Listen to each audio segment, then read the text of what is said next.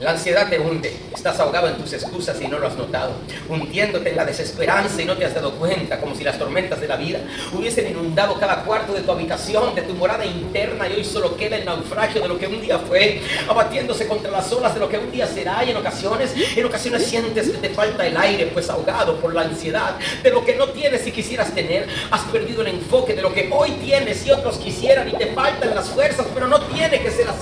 Toma un momento y respira en medio de tu naufragio y te darás cuenta que es más lo que te queda que lo que has perdido, Job. Que es más los que están contigo que los que contra ti, Eliseo. Y quién sabe, Esther, si para esta hora has llegado y lo que hoy ves como naufragio mañana te servirá de ancla si tan solo confías. Vamos, respira debajo de tu inundación y celebra la ocasión de estar vivo. Razón suficiente para dejar la ansiedad y respirar en paz